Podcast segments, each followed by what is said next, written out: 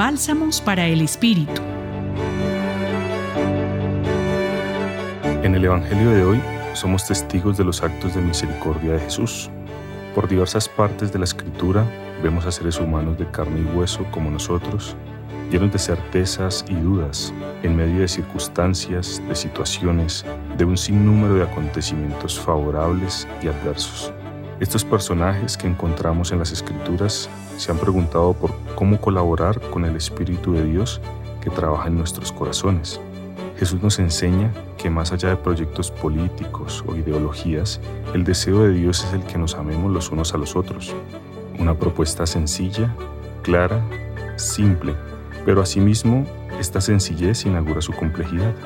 Este salir de nuestro propio interés, de nuestra tendencia egoísta, que acapara para sí todos los bienes, fruto de una ambición desmedida o del temor a males futuros, nos encierra y no nos permite ver a nuestro prójimo.